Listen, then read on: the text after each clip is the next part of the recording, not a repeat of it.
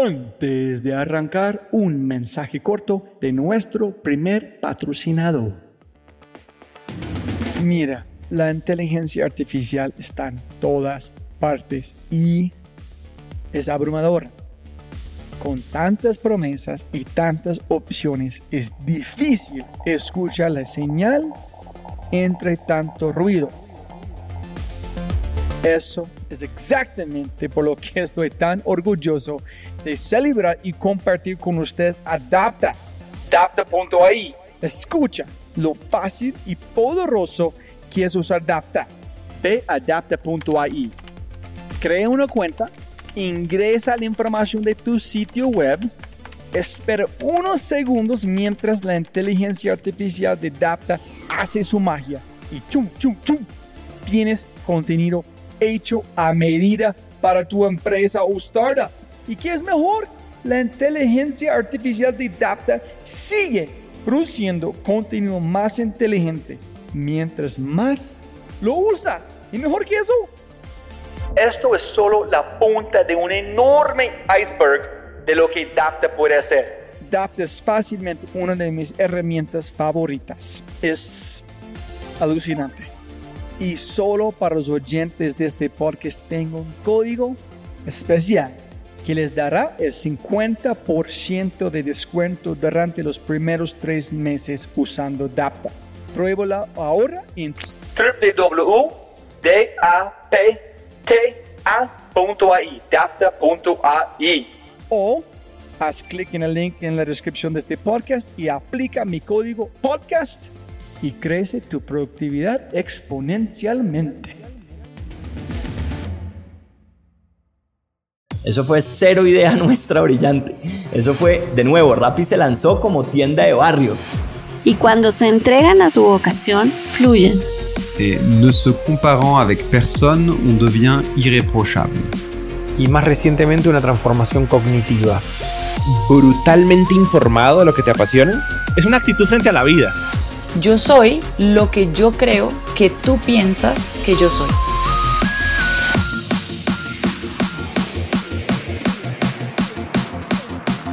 Hola, hola, hola, soy Robbie J. Fry y este es otro episodio of The Fry Show. Este podcast es una celebración de personas que no aceptan la vida tal como es, la abrazan, la cambian, la mejoran y dejan su huella en ella. In the words of Steve Jobs, they leave a dent in the universe. Esta es una cápsula de tiempo en donde yo pueda aprender sobre sus mindsets, filosofías e historias y compartirlas con ustedes. En las palabras de Larry King, me recuerdo a mí mismo todas las mañanas. Nada de lo que diga este día me enseñará nada. Entonces, si voy a aprender, debo hacerlo escuchando. Mientras yo estoy caminando y pensando sobre mi invitado, yo estoy imaginando cuando hay un proceso de contratar un presidente, un director, que todas las personas, me imagino, tenían una capacidad similar eh, o capacidades en el sentido de liderazgo, donde estudiaron sus modelos mentales, etc. ¿no? Todos son muy hábiles en qué hacen. Pero hay algunas cosas que no puedes buscar, no puedes encontrar antes del momento de la entrevista, de una conversación. Y me invitaron esta semana estoy casi seguro que tiene este, como muy similar a Carolina Angarita de Discovery o de Catalina Ortiz Lalinde. Es algo muy especial en, estos individuos que cuando hablan con ellos, escuchen este podcast, hay algo muy especial, la manera que ellos combinan palabras, cómo ellos piensan, cómo construyen sus, sus ideas. Entonces, para mí es muy obvio por qué eh, me invitaron a tener la posición que tiene. Y Medellín, Colombia, tiene mucha suerte tener gente como él, eh, navegando, liderando, manejando eh, este país en, sus, con sus retos, con sus, con sus equipos. Entonces, no, muy, muy especial. Si es la primera vez que escuchas el podcast, bienvenido y muchas gracias. Espero que aproveches esta oportunidad de inscribirte al podcast en Spotify, Apple, Amazon, Google o tu player favorito. No olvides, si este podcast te parece espectacular, hay otras cosas espectaculares que puedes encontrar en thefryshow.com. The newsletter, convertirse en un miembro de The y obviamente si quieres acceder a libros, podcasts, personas y lo demás que mencionamos en cada episodio, puedes encontrar todo en thefryshow.com. Más importante, si disfrutas este tipo de contenido, si escuchas con frecuencia y eres parte de una empresa, universidad o comunidad, ¿por qué no pruebas Quinto? Cambiamos mindsets de tu talento con microaudios a través de WhatsApp.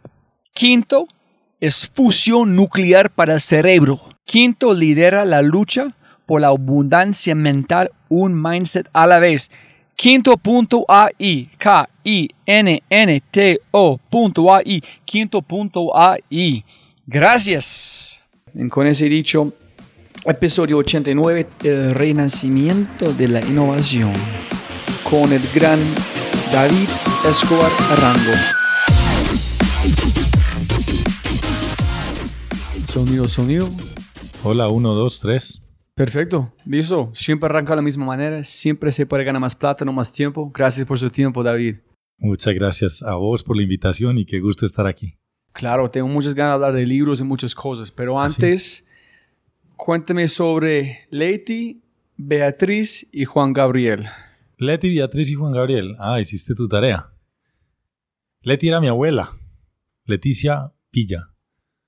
Una mujer muy especial, una mujer que quise, quiero mucho y murió hace unos, unos años. Ella es un referente de mi vida, una amante del campo, una enamorada de los animales, una mujer con una sabiduría ancestral muy poderosa. Eh, yo quiero saber más de este, porque tú hablaste en una charla muy lindo en YouTube que encontré sobre este, pero no profundizaste en este tema. ¿Qué significa este parte ancestral en la conexión? Lo que pasa es que Leti, no, no, sé si te has dado cuenta o se han dado cuenta que los, las personas siempre hablan de la sabiduría de los abuelos o de las frases de mi abuela. Y yo tengo un montón de frases que me ayudan a entender y, y a conectarme con el mundo que vienen de ella. Por ejemplo, una que me gusta mucho y repito aquí bastante, que tiene que ver con la educación y con la comunicación, que decía ya mucho, cuando uno se está cansando de repetir, las personas apenas están comenzando a entender. Y esa es frase de mi abuela. Entonces Leti fue pues, una mujer extraordinaria, una mujer valiente, una mujer eh, fuerte y al mismo tiempo amorosa. Leti también era la mujer que hacía los mejores postres del mundo. Creo que su gran hobby y su gran amor era hacer galletas, tortas y postres para sus nietos. Una mujer increíble. Me hace mucha falta Leti. No, y sabes, es, un día en Apple estaba preguntando a mi jefe un día, dice, dice parce, ¿por qué está repitiendo la misma cosa otra vez? Ya sabemos, ya sabemos. Dice, Robbie, tenemos, repetimos hasta el punto que tú estás cansado de escucharlos porque tú sabes que viene en ese que tenemos que hacer, por todos están la misma, es casi igual que tú dijiste, su abuela. Tal cual, así es. Y tenía un montón de frases, además coloquiales, mucho más, eh, mucho más chistosas, pero también muy interesantes. Tenía una sobre, ella era muy conservadora. Eso, Sí. no, eso no se lo heredé, pero ella era muy conservadora, era una mujer de partido. En esa época Colombia era muy sectaria. Entonces ella decía que el agua fría no era buena sino para las plantas y para los liberales. Y Sí. Yo, y yo a veces utilizo ese, ese chiste para algunas cosas. Pero ella tenía muchos cuentos como ese. Sobre todo porque era una mujer del campo. Pero eh, ¿dónde exactamente en Colombia? Ella, ella nació en Medellín realmente, pero su familia y la- los lugares donde se movió mi familia fueron en el nordeste de Antioquia. El municipio de Barbosa, al norte de Medellín, Don Matías, y sus ancestros eran de más de la meseta de Santa Rosa de Osos, Yarumal, por allá. No, siempre preguntes, para un gringo es muy importante preguntar sobre la familia porque la familia tiene un sentido muy diferente de los Estados Unidos aquí. Entonces, mucha de la información viene de los abuelos, viene de las madres, de los padres de la familia, que no tanto eh, en los Estados Unidos. Lo otro es, es muy profundo la conexión con el ambiente, con el bosque en otras partes, solamente porque es Colombia. Colombia Sí. es... Realmente yo creo que el amor mío por el campo viene de mi abuela, porque era una familia del campo hija de un, de un campesino, de un eh, cultivador de la tierra, de un ganadero. Y me acuerdo que yo desde muy pequeño montaba caballo, desde los seis meses me montaron en un caballo amarrado con una soga encima de una almohada. Y desde muy pequeño también caminaba solo por el monte, lo que llamarían el bosque en otras partes del mundo. Y allá vi eh, monos y tigrillos y ocelotes y zorros. Y para mí eso era normal, eso era parte de la vida de todos los días. Qué chévere. Mm. ¿Y su, y su madre se llama Beatriz? Beatriz, mi mamá. Y Juan Gabriel. Juan Gabriel, mi papá. Eh, mi mamá está viva, mi mamá es una mujer increíble, mi mamá es una mujer de una familia súper trabajadora. Mi abuelo trabajó toda la vida en una empresa emblemática de Antioquia que se llama Coltejer. Mi abuela una mujer maestra en el sentido más profundo, maestra, ma- mamá de maestras también, y con un sentido muy claro del valor de la educación. Y mi mamá, pues una trabajadora, toda la vida trabajado un montón, me enseñó disciplina, me ayudó, eh, alguna vez conté esta historia, me ayudó a cuando un médico dijo que yo sufría de déficit de atención. Entonces lo primero que le dicen a un niño cuando sufre déficit de atención o cuando se dice que sufre de eso es que le mandan una droga, una pastilla, que se llama Ritalina. Y mi mamá decidió cambiar eso. Mi mamá me puso a armar rompecabezas de 2.000 fichas. ¿En serio? Sí, en serio. ¿Cuántos años tenía? No sé, tenía 12, tenía, estaba en segundo de primaria. ¿Uno cuántos años tiene en segundo de primaria? Siete, siete, ocho años. Y primero, ¿quién dijo que tiene este...? Pues algún médico o algún eh, director de disciplina del colegio, que era una cosa que existía en algunos colegios. Entonces ella dijo, vamos a desarrollar la concentración, el foco, la capacidad de quedarte sentado, empezar un trabajo, ponerte una meta, terminarlo. Entonces yo siempre digo que mi mamá fue quien me enseñó a trabajar. Y, y de hecho todavía me da ejemplo porque es una mujer que cuando mi papá se murió siempre siguió trabajando para ayudarnos a nosotros a poder estudiar en la universidad y poder realizar nuestros sueños. Esa es Beatriz Elena. Pero más, David, tú piensas en trabajar enfocarse. Porque para mí, la, la- la- la gente que le gusta decir que ese niño tiene un problema de atención es que no es un buen profesor, no es capaz de dictar algo con suficiente energía que captivar o identificar a alguien que, que quiere como ser obsesivo con algo. Entonces, se parece que tu madre está ayudándote a enfocar en algo que es donde puedes poner toda su atención. Me ayudó a relajarme, a Ah. enfocarme A relajarse. y a aprender a ponerme una meta y llegar a ella. Chévere. Eh, Su sí, madre. Sí, sí, sí. Beatriz es una mujer increíble. Y Juan Gabriel, que era el hombre de mi papá, se murió hace ya 26 años. Eh, un tipo increíble. Yo siempre digo, mi mamá me enseñó a trabajar y mi padre me inspiró para crear. Porque mi papá, a pesar de que era un empleado de un banco, era un poeta. Ah, eso es Sí. porque dice, poesía, tú que siempre estás Sí. poniendo cosas Yo en Twitter sobre eso. la Ah, poesía, porque yo llegaba a mi casa o veía a mi papá en la casa y siempre estaba leyendo un libro y siempre estaba intentando, como decía él, un poema o escribiendo algún poema. Nunca publicó, pero el amor por los libros y el amor por la creación y por el arte me viene de él. Entonces en, mí vive esa combinación de la mujer muy disciplinada, muy trabajadora y el hombre un poco más, más creativo, más abierto. Mi papá desde muy pequeño, lo único que hubo en mi, en mi vida ilimitado fueron los libros. Todo lo otro tenía algún límite y alguna regla, pero los libros solo tenían una regla. Apenas termines uno, habrá otro el que tú quieras. Y no hay veto, el libro que yo quisiera, del tema que yo quisiera, del país, del mundo que yo quisiera. ¿Y tú preguntaste a sus padres una vez cómo se encontraron? Ellos, Sí, como un trabajador, con este hombre artística, poeta. pues él igual también trabajaba en un banco, entonces también venía del mundo de la, de la empresa. Pero se encontraron muy jóvenes en la universidad. Ellos se conocieron en una universidad aquí de Medellín que se llama EAFIT. ¿En serio? Ah, Sí, los dos estudiaron en EAFIT. Mi mamá becada por la empresa donde trabajaba mi abuelo, por Coltejer. Y mi papá también estudiando en EAFIT.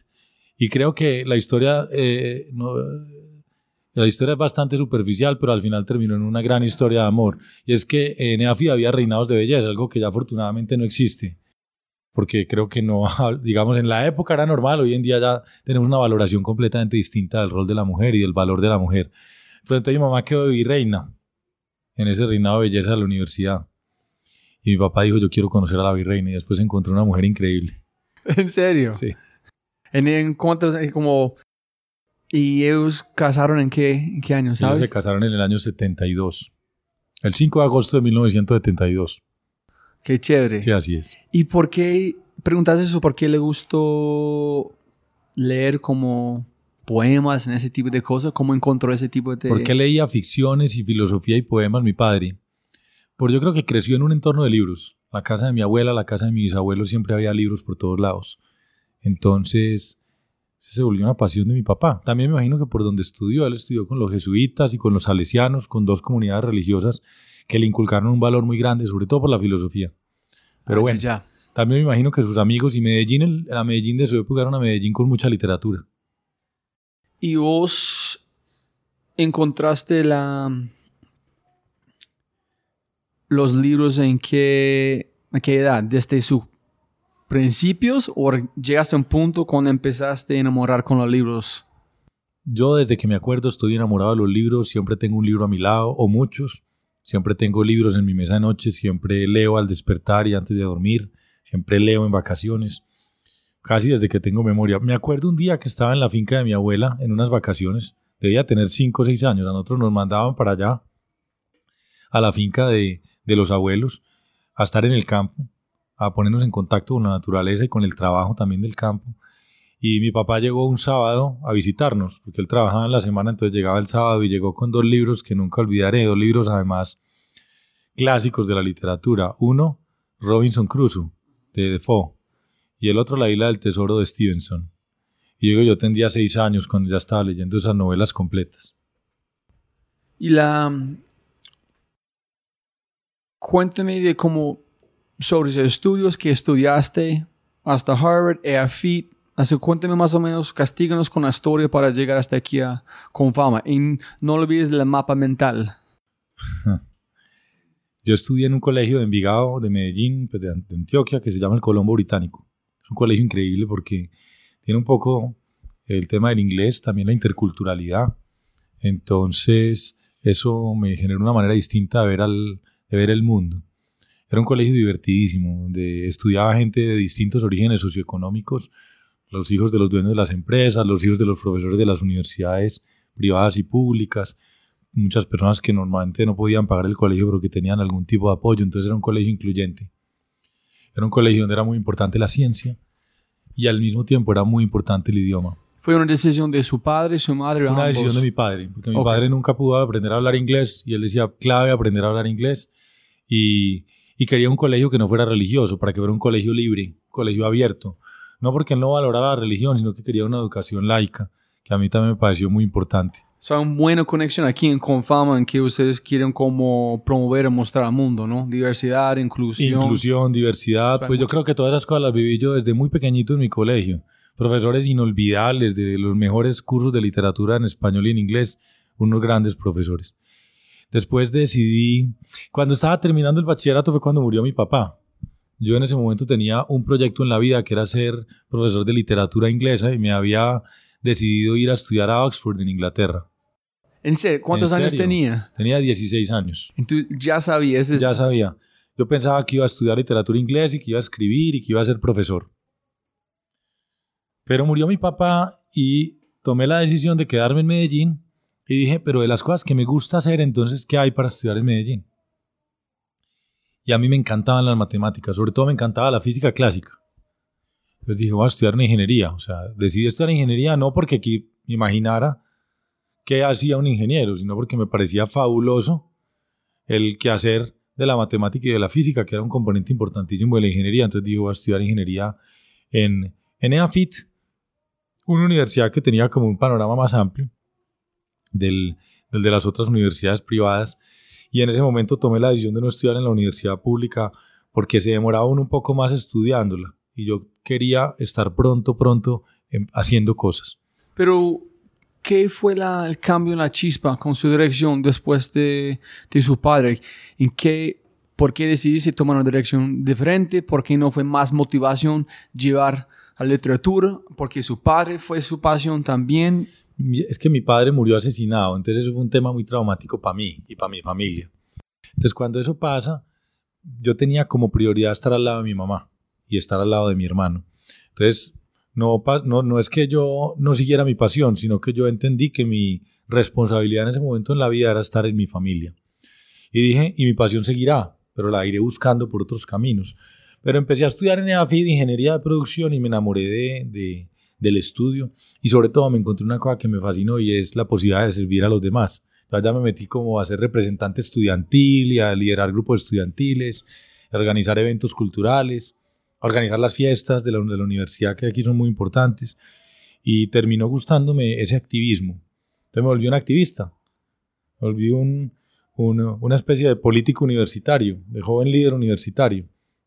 Y por ahí encontré una pasión que aún hoy es parte de mi energía para hacer lo que hago en Confama, es la pasión por servir a los demás. Entonces allá me, en la Universidad de AFID entendí cómo funcionaba un programa de becas y allá en la Universidad de AFID eh, comprendí en qué consiste trabajar por la calidad en la educación y cuál es el valor que tiene la educación y allá entendí el valor que la ciencia tiene para construir desarrollo. Entonces me enamoré de todas esas cosas y por eso durante mucho tiempo perseguí un camino de una carrera pública. Cuando estaba terminando en EDAFIT me fui a trabajar a una empresa acá que se llama Suramericana o Isura. Eh, luego trabajé en una empresa que se llama Tania, una empresa de ropa interior. Eh, luego trabajé en Orbitel, una empresa de telecomunicaciones e informática. Y ahí me metí en el mundo público. Estuve un montón de años en la alcaldía de Medellín y en la gobernación de Antioquia y en el grupo de PM. Y ahí decidí, después de mucho darle vueltas, que quería intentar un camino por lo público. Y conocí a Sergio Fajardo, que después fue alcalde de Medellín. Y estuve trabajando con él muchos años, tanto cuando fue alcalde como después. Pero dos preguntas allá, David. Uno es, es una cosa muy común con ese tipo de violencia con mis invitados. Yo siempre estoy muy interesado. Yo no puedo comprender ni puedo imaginar cómo hace alguien con ese tipo de frustración, confusión, dónde pone su energía para tú puedas lograr cosas, sin embargo tiene que cosa que no es justo. Yo no entiendo qué necesitan hacer una persona mentalmente, qué acciones pueden tomar para poner su energía en mejorar cosas, y no solamente devolverse adentro de uno en su, no sé, buscando a alguien para echar culpable, menos de mejorar cosas o convertir uno en algo mejor. Pues cuando una cosa así le pasa a uno en la vida, uno siente un dolor muy profundo y alcanza a sentir rabia. Solamente yo te digo lo que yo viví. Yo no puedo hacer un análisis genérico de la sociedad antioqueña, pero lo que yo viví, un día lleno de rabia, yo era un niño, yo tenía 16 años, un jovencito, lleno de rabia, dije, mm, decía, Medellín mató a mi padre, porque era un momento muy difícil de la historia de esta ciudad. Pero eso no me sonaba bien, no me sabía bien en la boca, no se sentía bien en mi cuerpo porque tener rabia no es cómodo, tener rabia es enfermador, como dice mi abuela. Eh, entonces lo que hice yo es que me fui para la carretera de Las Palmas, manejando un carro que tenía pequeñito, muy viejo, y mirando hacia esta ciudad en la noche, viendo la ciudad iluminada, dije, bueno, ¿me voy o me quedo? Si no soy capaz de quedarme para estar contento, para hacerlo bien, para servir a los demás, entonces me voy de Medellín o me quedo. Pero entonces si me quedo, ¿para qué me quedo? Y dije, bueno, me quedo para que lo que me pasó a mí, que es perder el papá antes de tiempo y tener la familia desequilibrada por muchos años, pues no le pase a nadie más. Entonces, si me quedo es para trabajar por la gente. Esa fue como la reflexión que yo hice.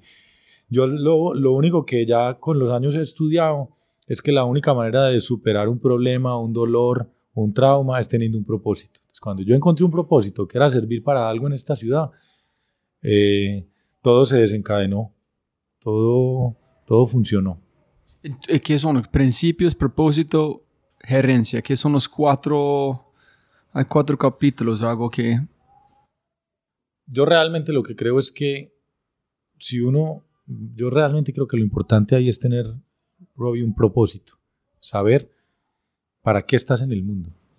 ¿Puede cambiar su propósito o necesita uno que es allá un, pues para yo creo es que eso es como en estrategia, que uno debe tener un plan A Ajá. y solamente un plan A.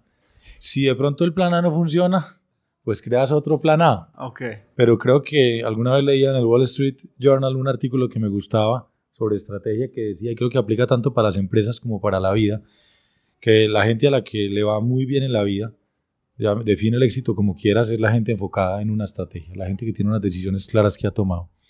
Entonces, Yo creo que uno debe tener un propósito, que ese propósito puede mutar en el tiempo, evolucionar. Sí, sí. Seguro que sí. Afilar, pulir. Pero lo que no creo es que uno va a tener un plan A, un plan B y un plan C, No, no, porque ok. entonces nunca estás viendo el A con suficiente energía y concentración, sino que estás diciendo, pues bueno, y si no me funciona tengo el B, y si no me funciona tengo el C.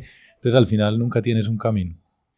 Y cuéntame sobre cuando tú recibiste la llamada en frente Frisbee sobre de Fajardo. ¿Por qué llamó? ¿Cómo encontró a él? ¿Qué encon- en- ustedes hablando en el avión cuando piensas que fuiste a, a Nueva York? Yo quiero saber que él, si tú preguntaste en un momento qué características tú tienes que él vio en uno para confiar que para traerte allá, ¿cómo fue la Pues son dos llamadas distintas. La una es cuando empezamos a trabajar juntos en Medellín, previo a la, su campaña en la alcaldía de Medellín. Yo estaba caminando, siempre cuento la historia, por el centro comercial San Diego. Y me acuerdo exactamente dónde estaba parado cuando me suena el teléfono celular y Sergio Fajardo me dice, yo David, soy Sergio Fajardo, quiero tomarme un café con usted. Yo le dije, bueno, listo, él estaba como subdirector del periódico El Colombiano. Nos encontramos mañana o tal día a las 7 de la mañana, allá fuimos. Yo creo que a él lo que le interesó en ese momento era que yo era, por un lado, había sido elegido edil del poblado. Edil es el, el cargo básico de la democracia colombiana, no todo el mundo lo conoce, son los miembros de las juntas administradoras locales. Son las pequeñas juntas de las localidades o del el poblado, tiene una junta de siete personas, que son como los ediles elegidos. Y lo otro es que yo venía escribiendo en el colombiano zonal, que se llama Gente, una columna de, no sé, de 400 palabras cada 15 días, siempre sobre temas urbanos. ¿Es sobre el mismo que tú sociales. manejas hoy? Que tú estás publicando en Twitter? No, ¿Es eh, otro yo publico columna? en el colombiano hoy como principal y en esa época era en el periódico Zonal, el del poblado. Yo imagino que le llamaban la atención esas dos cosas, no, nunca hablé con él sobre eso. La siguiente conversación fue muchos años después. Después de la primera, yo le ayudé en su campaña a la alcaldía, trabajé como secretario privado. Luego fue que eh, me presenté para estudiar en la universidad en Estados Unidos y pasé. Y me fui para Estados Unidos, me fui para Boston a estudiar un máster en administración pública. Y al estar allá, le conseguimos con varias personas una cita eh, para hacer una entrevista con alguien que ya no quieren mucho en los Estados Unidos, pero que era un- una persona muy, muy interesante, que es Charlie Rose. No lo quieren porque fue parte de un escándalo de acoso sexual que hizo que saliera de, de los medios de comunicación, pero le conseguimos una entrevista con Charlie Rose en Nueva York como un alcalde muy interesante y como un potencial presidente para Colombia. Entonces él fue a Boston y me dijo, ¿por qué no vo- volamos juntos de Boston a Nueva York? Y conversamos. ¿Qué estabas haciendo en este momento? Yo estaba estudiando mi máster Ok. en la Harvard Kennedy School, en la Escuela de Gobierno de la Universidad de Harvard. Entonces yo saqué un día y compré un tiquete de Boston y me fui en el mismo avi- avión con él de Boston a Nueva York a esa entrevista de Charlie Rose. Y sentados en el, en el avión me dijo, yo quiero que usted maneje la campaña presidencial mía. Yo le dije, listo. Pero le dije, yo no soy la persona correcta. De hecho, todavía creo que no era la persona correcta porque no tenía el país en mi mente, ni lo conocía, ni tenía la experiencia empresarial ni política para eso, pero él me escogió y, y yo creo que me escogió porque yo lo entiendo y me escogió porque yo sé que él tiene una visión para el país y me escogió porque sabe que yo ejecuto los proyectos que me propongo ejecutar. Y de ahí nos sentamos en, el, en Nueva York esperando la entrevista, nos fuimos para la cafetería del Museo Metropolitano y ahí hicimos el plan de la campaña presidencial del 2010. Eso para mí ya es como si me hablaras de el, el- el- la época jurásica, porque yo ya estoy muy lejos de ese mundo de la política. eh, lo valoro y me parece importantísimo que haya gente en la política, pero me retiré para siempre de eso. Y pues tengo la amistad con Sergio Fajardo y lo admiro mucho, pero y creo que debe haber políticos como él, no solo él, sino muchos. eh, pero yo me salí. Pero sí es como si me hablaras de otra vida. Yo empiezo a pensar y digo, esto sí me pasó o me lo imaginé. Pero ¿por qué has preguntado qué, qué han visto en vos que van a confiar para hacer este? ¿Qué capacidad, como herramientas, como hábitos que tú tienes que están admirando que trabajar con él la primera vez, en la segunda vez? Nunca pregunté, ni me imagino que vio una persona capaz de, una persona que se comunicaba bien, capaz de organizar y liderar proyectos. Decente. No creo que haya visto mucho más. Ok. No, está es in- interesante porque hay un hombre en este podcast que se llama Miguel Silva, Sí, sí. que manejó Lo parte para Gaviria, donde recibió una llamada también, igual, ¿quieres como viajar con nosotros? Como rodeando con una chaleco antibalas, con un cirujano, como por un tour siguiendo con Santander. Y dijo, listo. Ese, ¿Cómo hicieron? Que fue coraje inconsciente, solamente hacerlo. Yo lo que creo es eso, que cuando uno tiene un propósito, como decíamos ahora, mi propósito era prestar un servicio y sigue siendo prestarle un servicio a este país, ahora no desde lo político, sino desde lo social, uno siente cuando es lo correcto. Uno sabe y uno dice, esto conecta, yo puedo hacer bien eso. Puede que no tenga todo, pero uno dice, tengo una brecha suficientemente eh, no tan grande como para que la pueda cerrar en el camino. Y al mismo tiempo siente uno la adrenalina de prestar un servicio grande, de hacer una cosa superior a uno mismo. Yo creo que es una mezcla de adrenalina con imprudencia, con coraje. ¿Y cuánto tiempo estabas allá? ¿Y cuando terminaste, qué hiciste? ¿Cómo llegaste a Confound? No, yo terminé eh, la maestría en los Estados Unidos y me vine a Colombia y hice muchas cosas. Manejé la campaña presidencial de Sergio Fajardo, luego terminó con Antanas Mocus en esa época. Luego trabajé en una empresa que quiero muchísimo, que se llama UNEM, que hoy es parte de Tigo UNEM. Mismo edificio. Sí, en el mismo edificio en el que estamos hoy. Trabajé como vicepresidente allá.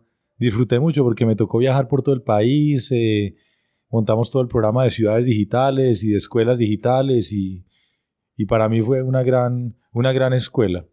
Luego trabajé como director de planeación de Medellín, que fue el último cargo público que tuve, con el alcalde, el exalcalde Aníbal Gaviria. Y de ahí decidí retirarme de la política. Y ahí fue cuando hice el mapa mental por el que me preguntabas más temprano. El primer mapa mental que hice lo hice cuando renuncié a la alcaldía de Medellín. ¿Pero por qué hiciste un mapa mental de todas las cosas? Yo no sabía que era un mapa mental, ni nunca había visto un libro de mapas mentales, ni nadie me había explicado nunca eso. Pero yo la verdad estaba perdido porque durante muchos años había construido una carrera alrededor, de lo público, local y de lo político. Y de pronto tomé la decisión de renunciar a la alcaldía de Medellín por la misma razón que en algún momento en un avión o en una llamada telefónica dije sí. En un momento sentado en mi oficina de la alcaldía de Medellín dije no, no más. Y renuncié y me senté en un pequeño apartamento que tenía por aquí alquilado en el barrio Provenza, en una salita microscópica. En- tenía, solo tenía un sofá y una mesa. Y yo dije, ¿y qué voy a hacer? No tengo trabajo, no tengo dinero, no tengo novia, eh, no, tengo, no tengo carrera, de hecho. Y dije, bueno, pero he hecho muchas cosas que me apasionan. Entonces me senté y dije, voy a hacer lo que me apasiona. Y cogí un papel grande, en blanco, y escribí lo que quería hacer. Dibujé con unos colores, unos marcadores de colores, dibujé lo que quería hacer y para, me acuerdo muy bien que lo primero que dije es, que es como una locura bien dije, yo no tenía trabajo ni tenía dinero y dije, voy a regalar el 30% de mi tiempo. 30. Sí, yo dije, voy a regalar el 30% de mi tiempo a causas sociales. Y lo segundo que dije es, voy a hacer algunos negocios. Por primera vez en mi vida dije, voy a... No por primera vez, ya había hecho algunos emprendimientos con mi hermano y con algunos amigos, pero por primera vez dije, voy a consolidar un patrimonio económico y voy a, a ser más consciente de que el dinero no es todo en la vida, pero hace falta. Entonces dije, voy a emprender en algunos temas, pero dije negocios que me parezcan bellos y justos. Que me parezca que son bellos y que prestan un servicio a la humanidad. Y dije, ahí voy a hacer eh, trabajo económico, digamos. Y lo otro es decidí hacer consultoría y me volví consultor y creé una pequeña firma de consultoría en los temas que más me apasionaban. Yo dije, ¿a mí qué me gusta? Me gusta el desarrollo urbano. ¿Qué más me apasiona? Me encanta la educación. ¿Y qué más me gusta? Me gusta el emprendimiento. Y dije, voy a montar un portafolio de servicio. Por eso trabajé con Catalina Ortiz, que tú la Ah, conoces, en Impulsa Colombia, en la Fundación de Impulsa Colombia, con Alejandro Salazar en el estudio de Escalando el Emprendimiento que alguna vez hicimos para las cámaras de comercio de Colombia. Y empezaron a... Es muy bonito porque escribí eso en, en una hoja de papel, como los tres mundos, el voluntariado social, los negocios bellos y justos, y la tarea como consultor alrededor de lo que me apasionaba y escribí como 30 correos electrónicos diciendo quiero trabajar en esto. estoy ofreciendo mis servicios. Y como a la semana o a las dos semanas me llamaron de Confama. Y me dijeron, alguien que todavía trabaja en Confama, Juan Diego Granados, y me dijo, venga, trabaje con nosotros que nos gusta su modelo para gerenciar proyectos en instituciones sociales. Y me fui a trabajar con Confama unos meses, pero solo como asesor. Nunca me imaginaba que eh, seis años después iba a ser el director de Confama, ni mucho menos, ¿qué tal? Pero, pero fue muy divertido y fueron tres años haciendo consultoría y construyendo valor social y económico y recorriendo el país y viajando por el mundo hablando de lo que hacía y los disfruté muchísimo. Pero los mapas mentales, se me volvieron una herramienta.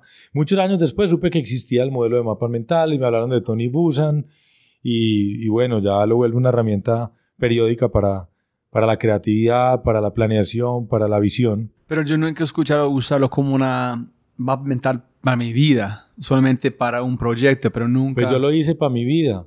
Y de hecho en el mapa mental de aquella época ponía que quisiera trabajar en instituciones sociales como con fama. Esa fue una de las dos opciones o tres que escribí. Bello y servir.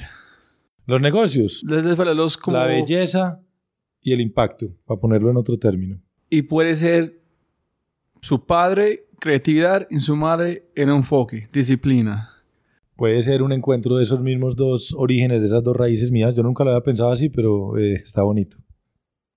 Uno, tengo que inspirarme en la parte de arte, mejorar. En otro, no, tengo que tener un impacto, tiene que ser un derecho, que como no es aleatorio. Es aquí vamos, vamos a tener impacto. Pues Robbie, está interesante, nunca me había visto así, pero bueno, te voy a quedar debiendo una sesión de psicoanálisis. no es, solamente estoy, la historia está manifestando en mi mente en tiempo real. Entonces, entonces son dos cosas como se parece con su padre, son buenos, ¿no? Es, puede ser chévere en un banco, pero si yo falta la parte de creatividad, no es para mí.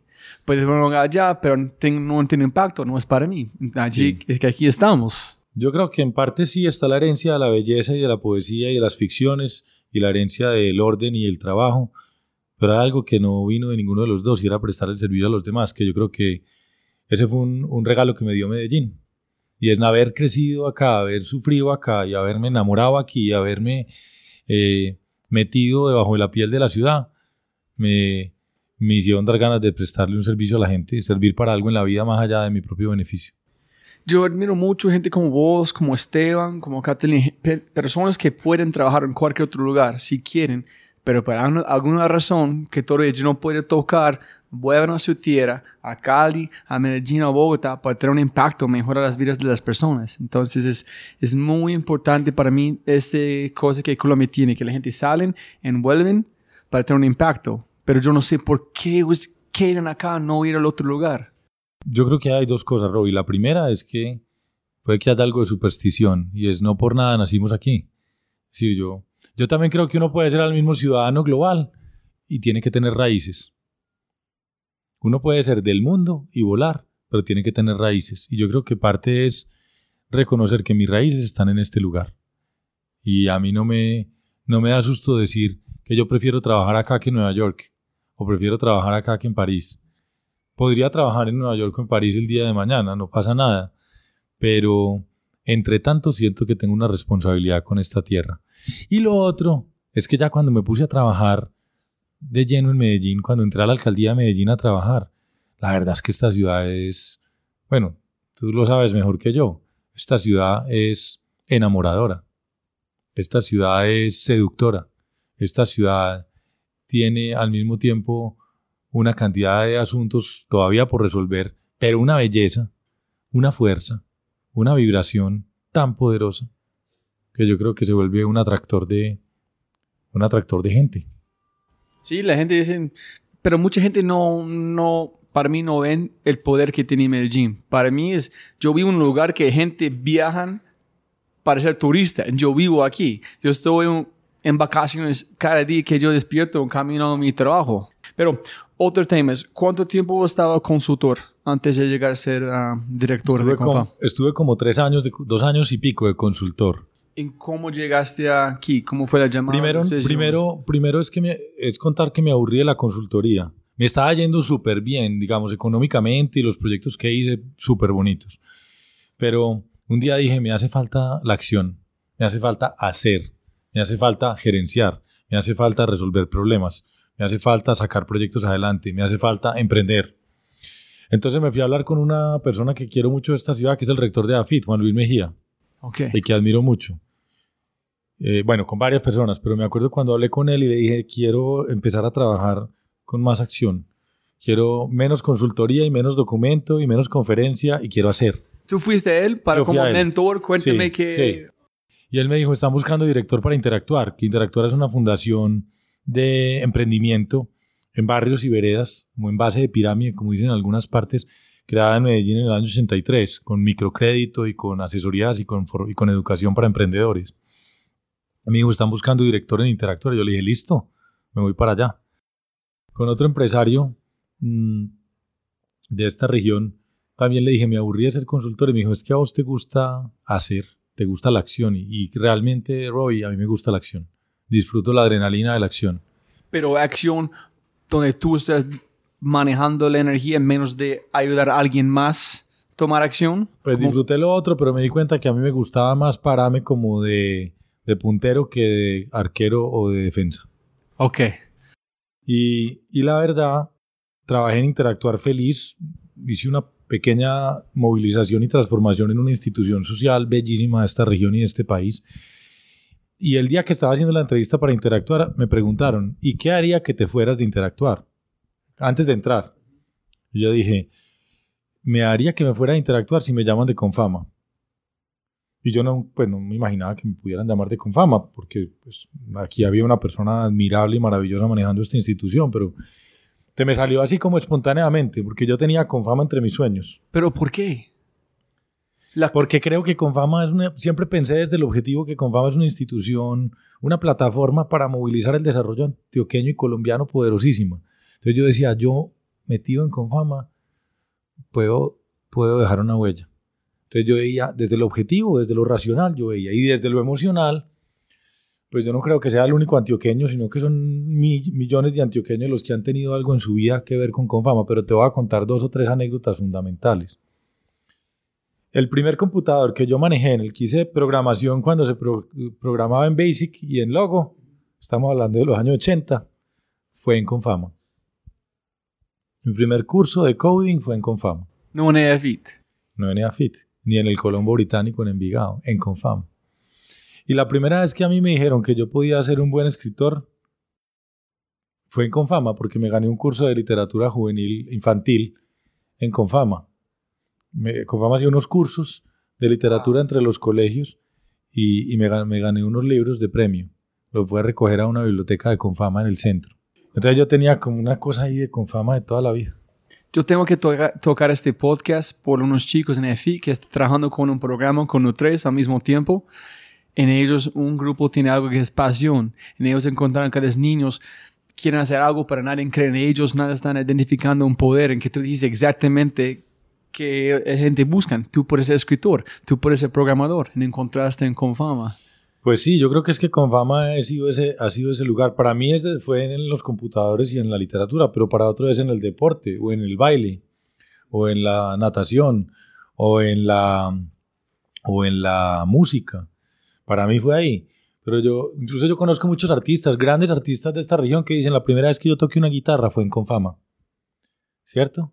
Chévere. Y eso, y eso que Confama es, también siempre estuvo en mi corazón. Entonces yo seguramente tenía ese vínculo emocional con una institución preciosa y eh, también la reflexión racional de, de, hombre, tal vez con lo que yo he logrado recoger en la vida, desde el sector privado y desde el sector público, logré eh, construir a partir de la Confama que ya existe, que es una Confama grandiosa, una institución que se vuelve fundamental para el desarrollo de Antioquia y seguramente más adelante para el desarrollo del país.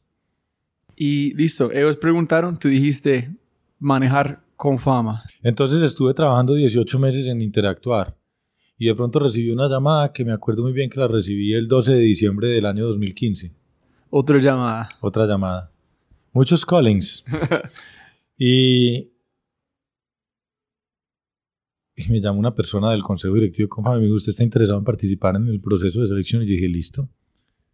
Y enfoqué todas mis energías psíquicas, físicas eh, y emocionales en llegar a Confama. No, mm, solamente fui a las entrevistas, hice las pruebas psicotécnicas y respondí todas las preguntas que me hicieron, que fueron muchas, porque fue un proceso de selección con mucha competencia, con otras personas, con... Y, y finalmente me dijeron, bueno, lo escogimos, un 12 de enero, un mes después, vine a, una, a este edificio del lado, aquí en el poblado, a una reunión, yo en el centro de una mesa y 10 personas haciéndome preguntas alrededor.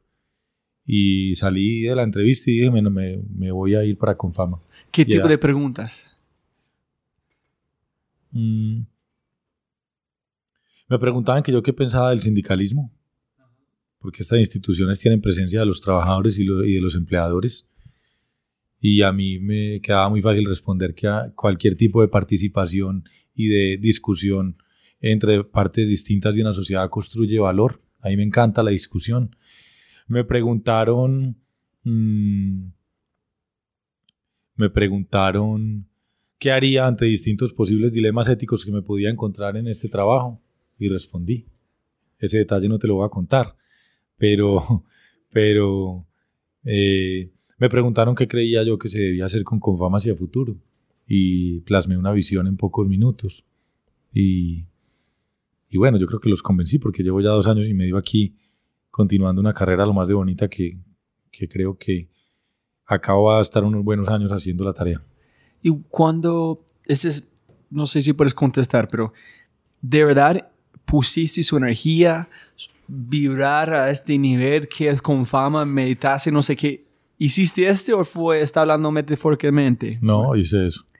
La razón que pregunto es porque Carolina Angarita, directora de Discovery, ella habló como tuvo un problema, divorció con su esposo y ella empezó, a pensar qué quiero en, un, en, una, en una otra persona que van a acompañarme en la vida. Y empezó a meditar en manifestar la energía que ella quiere recibir de esta persona día a día a día. Y cuando conoció a su esposo, ella sintió como la misma energía que ella ha manifestado antes y dijo, yo voy a casar con esta persona. Entonces, Yo- por- yo, creo en esa cosa de física cuántica, en ese tipo Yo de creo en física cuántica y creo en las sincronías de la vida, pero también creo en el poder de la fuerza de la voluntad humana, en el poder de la mente humana. Puede que no siempre funcione, porque puede haber otras mentes humanas y unas circunstancias externas. O sea, no. eh, pero la verdad, yo creo en la magia. Y ese mismo ejemplo de Carolina Angarita, yo lo viví unos meses después, porque la, la mujer con la que comparto hoy mi vida, que es una mujer increíble, eh, después cuando, cuando entré a Confama, yo tengo una relación muy especial con un hombre que me acompaña como terapista, como psicólogo en conversaciones permanentes y me ayuda a ser mejor persona y a encontrar mi camino. Y entonces le dije, hombre, mira, a mí me ha ido bien en todo, pero yo frente al tema de la pareja y de la familia siempre he tenido tantas parejas, tantos fracasos, tantos sinsabores. Obviamente también me he encontrado con gente maravillosa. Y me dijo, ¿y, y por qué no haces lo mismo con tu vida personal que, que lo que hiciste con tu carrera? Haz un mapa mental. Me dijo este hombre, un hombre muy inteligente, me dijo, haz un mapa mental con lo mismo, con, con lo que tú quieres ser, en la parte personal más íntima. Y escribí lo que me soñaba de una mujer.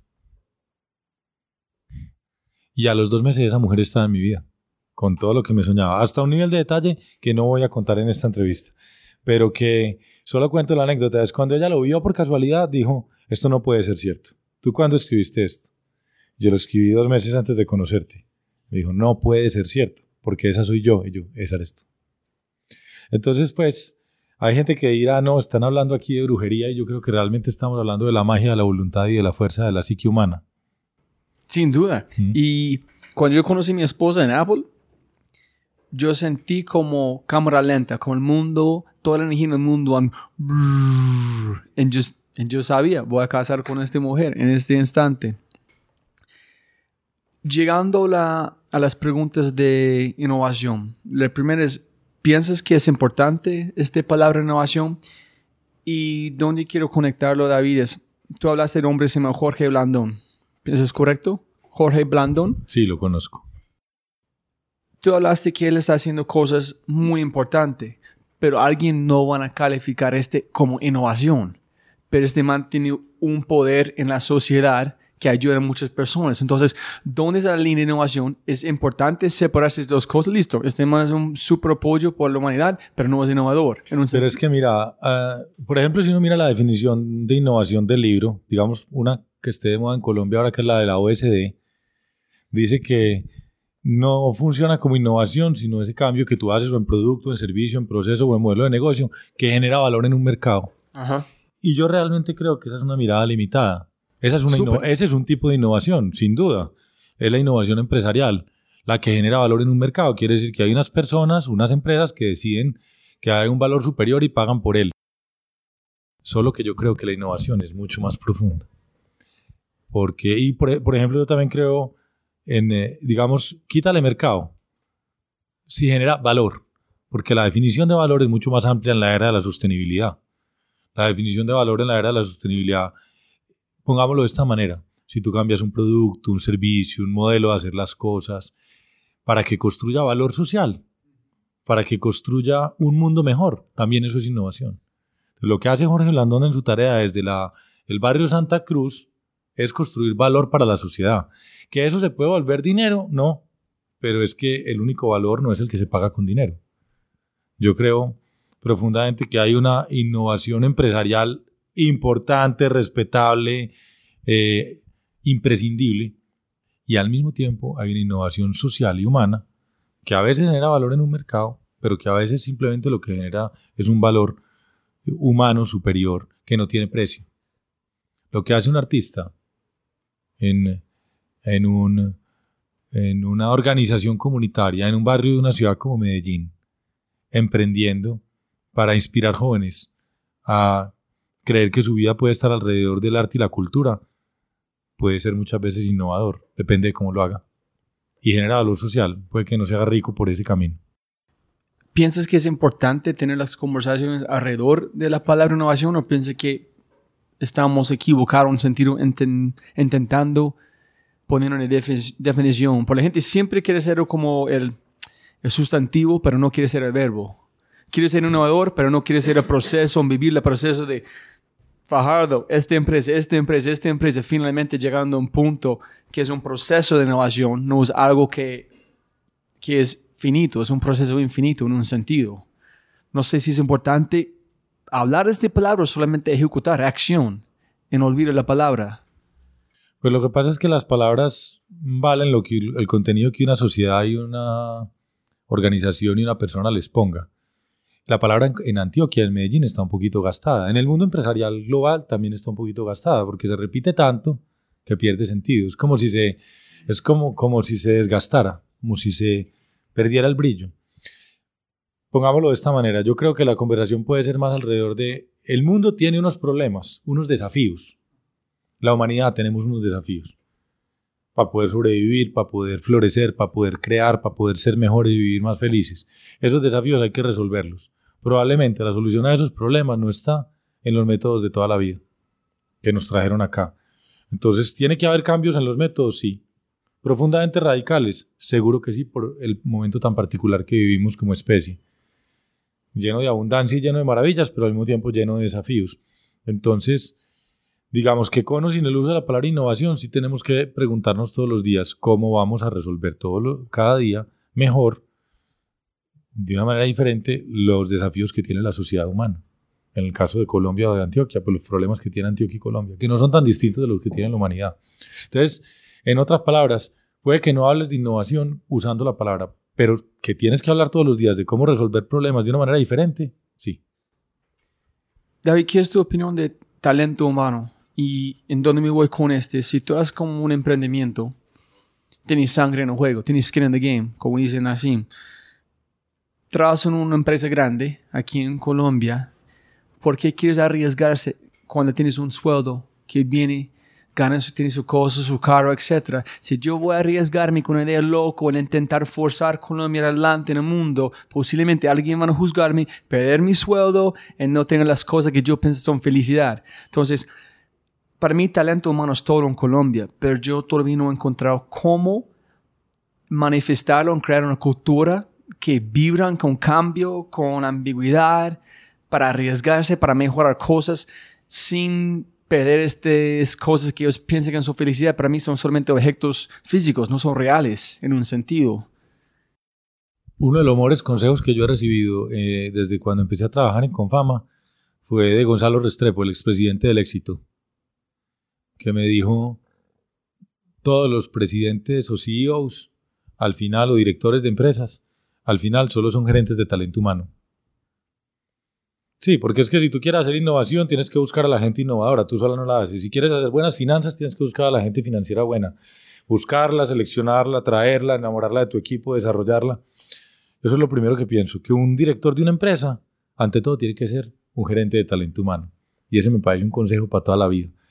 Segundo, cosa que se me ocurre, es la famosa frase de Drucker, que la cultura se come a la estrategia del desayuno.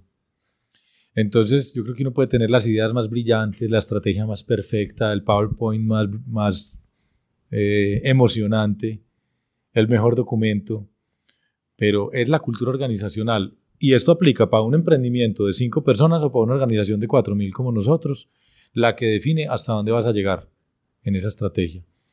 Eso es como lo segundo que pienso cuando ¿Ese es me del propósito talento humano. o estrategia? Lo que pasa es que las, las estrategias más poderosas tienen que partir de un propósito. Sí, porque es de la historia que puedes contar. Un propósito no es la única cosa de estrategia, porque yo creo que una estrategia sí es una serie de decisiones que yo tomo para hacerme único. Pero lo primero esencial, lo primero es existencial. Si yo no sé quién soy, no puedo decidir cómo ser mejor en ese, dentro de ese ser que soy, cómo ser el mejor yo posible. Entonces, en las empresas es lo mismo. Una estrategia sin un propósito superior es insípida. Utilizar una palabra física, no sabe a nada. ¿Cierto? Es, no tiene sabor, no tiene gusto, no tiene picante. El propósito es el picante de la estrategia. Un hombre, Freddy Vega, hablando de pymes, dijo, las pymes necesitan contar una mejor historia. Tienen que contactar 10 personas fenomenales menos de 40 personas mediocres. En única manera de contactar a esas 10 personas si tienes una historia a contar. Sí, puede ser una panadería, pero ser la mejor panadería en Antioquia, con cosas orgánicos, implementando todos como campesinos, y la gente va por allá. Pero nosotros no somos capaces, muchas personas, yo pienso, contar una historia porque no tenemos un propósito que es la combustible por este, esta historia hay una cosa que a mí me, me, gusta pensar siempre, es que uno tiene que manejar las empresas como si todos los empleados fueran voluntarios. Ah. Tú ahorita hablaste del miedo de perder el empleo y tal. Y yo creo que si uno tiene un buen propósito personal y lo irradia y coincide y vibra en armonía con el propósito de la organización que maneja, las empresas que trabajan con uno, las personas, perdón, que trabajan con uno, van a encontrar también una alineación muchas veces entre su propio propósito personal y el de esa organización. Y entonces, de, de, de, esa manera, no va a haber como una limitación entre lo que yo hago en mi trabajo y lo que la empresa quiere, sino que yo me voy a sentir parte de eso todos los días. Eso es lo que yo me imagino que puede pasar. Hay un hombre de Netflix que dijo, cuando él estaba empleado, su reto fue sacudir su jefe cada vez con ideas locos. ¿Por qué no hacemos este? ¿Por qué no hacemos este? En el momento que él convirtió en el jefe, dijo, yo necesito entender, yo no quiero ser, sentirme cómodo, yo quiero sentir esta presión de mi equipo, forzándome pensar diferente para cambiar. Uh -huh. mi, mi trabajo como un jefe es sentir incómodo constantemente porque mi equipo está forzándome a pensar diferente. Ese es su trabajo. ¿Cómo tú, es, qué, qué quieres de sus equipos, de sus personas en esta empresa para vos y toda la gente junto puede llevar Antioquia en Colombia adelante? ¿Qué necesitas de sus, sus personas, sus equipos? Mira, nosotros en Confama decimos que, que las familias son lo que conversan y que las organizaciones son lo que conversan y que las sociedades son lo que conversan. Entonces, si algo quiero yo de la gente que trabaja conmigo es que esté dispuesta todos los días a conversar a partir de hechos, a partir de eh, imaginaciones, a partir de datos, pero que nunca le dé susto decir lo que tiene en la cabeza o decir lo que tiene en el corazón. Es decir, la invitación permanente es a nunca quedarse callado, siempre enfrentar las conversaciones y plantear conversaciones. Y puede que al principio la conversación no, sea, no parezca muy brillante o muy productiva, pero si la gente está presente, dispuesta a conversar sobre los problemas de la sociedad o de la organización que maneja, pues la gente misma en esa conversación va construyendo las soluciones y va construyendo el camino. Entonces, si yo tuviera que pedirle una sola cosa a mi gente es conversen mucho.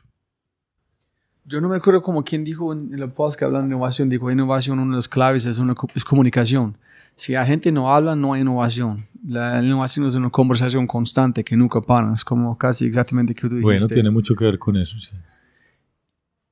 ¿Qué, en tu opinión, son tres cosas que tiene que hacer para innovar y tres cosas que tiene que parar a hacer para innovar, que tú has visto en Colombia en las empresas?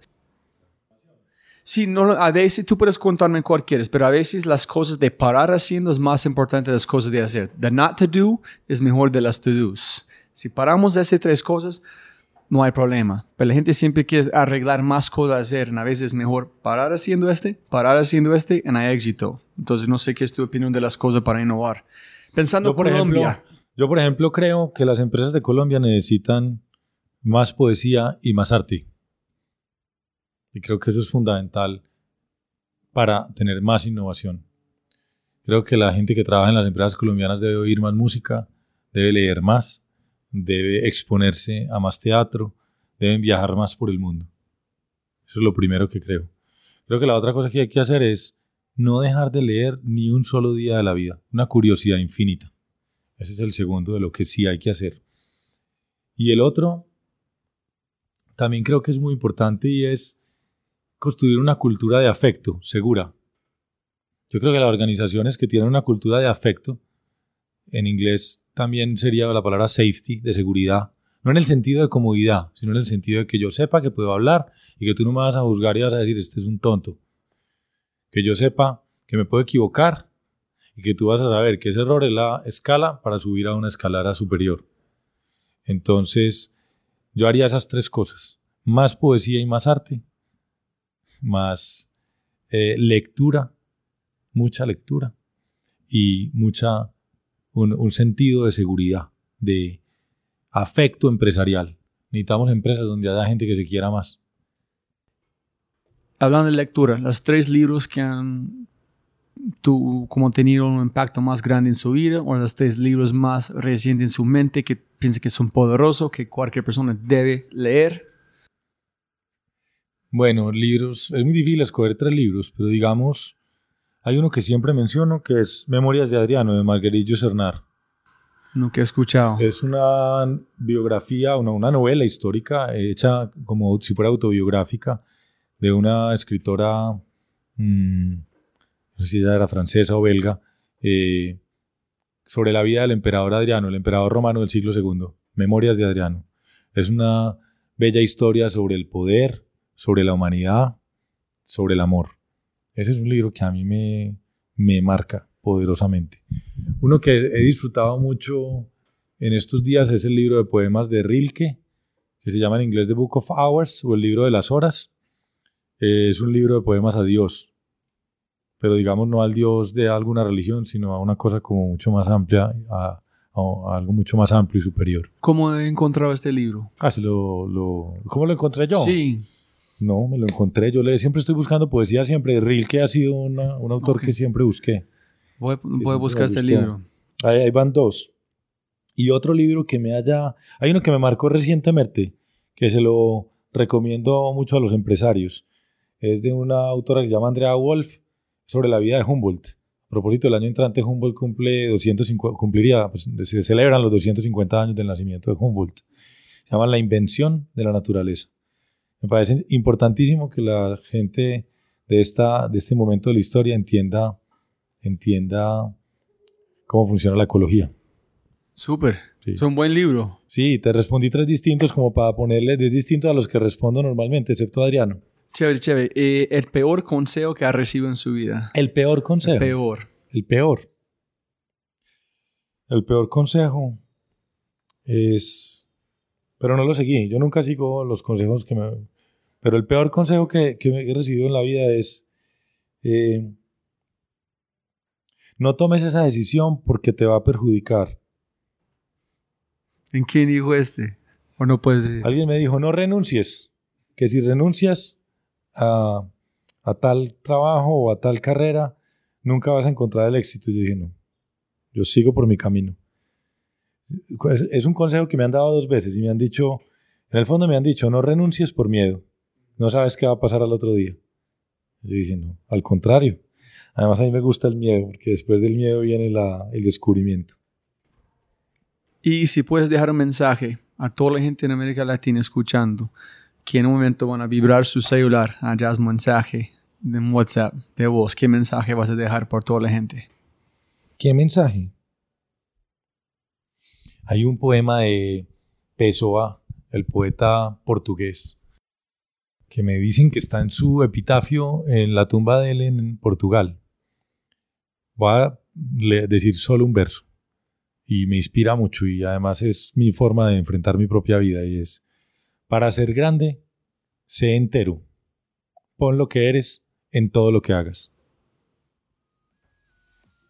Listo. David, ¿algo más quieres mencionar a la gente escuchando antes de terminar? No, muchas gracias a vos, Roby, por esta conversación muy divertida, inesperada. Imaginaba algo diferente, pero bueno, está muy bien. Listo, David. Como arrancamos, siempre ganar más plata, no más tiempo. Muchas gracias por su tiempo. Gracias, Mauricio. Como siempre, siempre, siempre puedes ganar más plata, pero no más tiempo. Muchas gracias por escuchar. Espero que hayas aprendido algo, te hayas inspirado y te sientas con ganas de hacer algo imposible.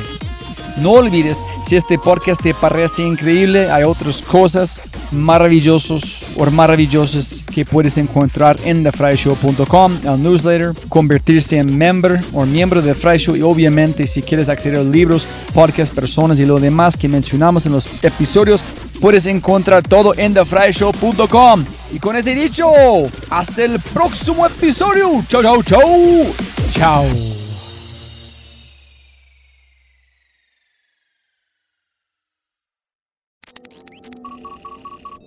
Como siempre, siempre puedes ganar más plata, pero no más tiempo. Muchas gracias por escuchar. Antes de terminar, unas cosas importantes para preguntar y mencionar. Número uno, deja una calificación en Spotify. Ya, ya, déjala. Literalmente toma segundos y como yo mencioné, el impacto es enorme. Además, estarás garantizado de sentirte increíble el resto del día. También estamos produciendo todo el contenido en YouTube. El canal es espectacular. Tengo mi newsletter Conejo Blanco, las notas del podcast y los enlaces, las transcripciones. Nuestro otro podcast, Matamos Preguntas, escúchalo. Y más se puede encontrar en thefryshow.com. Y si quieres enviarme un mensaje o patrocinar el podcast, puedes enviarme un mensaje usando cualquiera de mis redes sociales con mi nombre a Robbie J. Fry. Gracias, abrazo grande y sigue escuchando.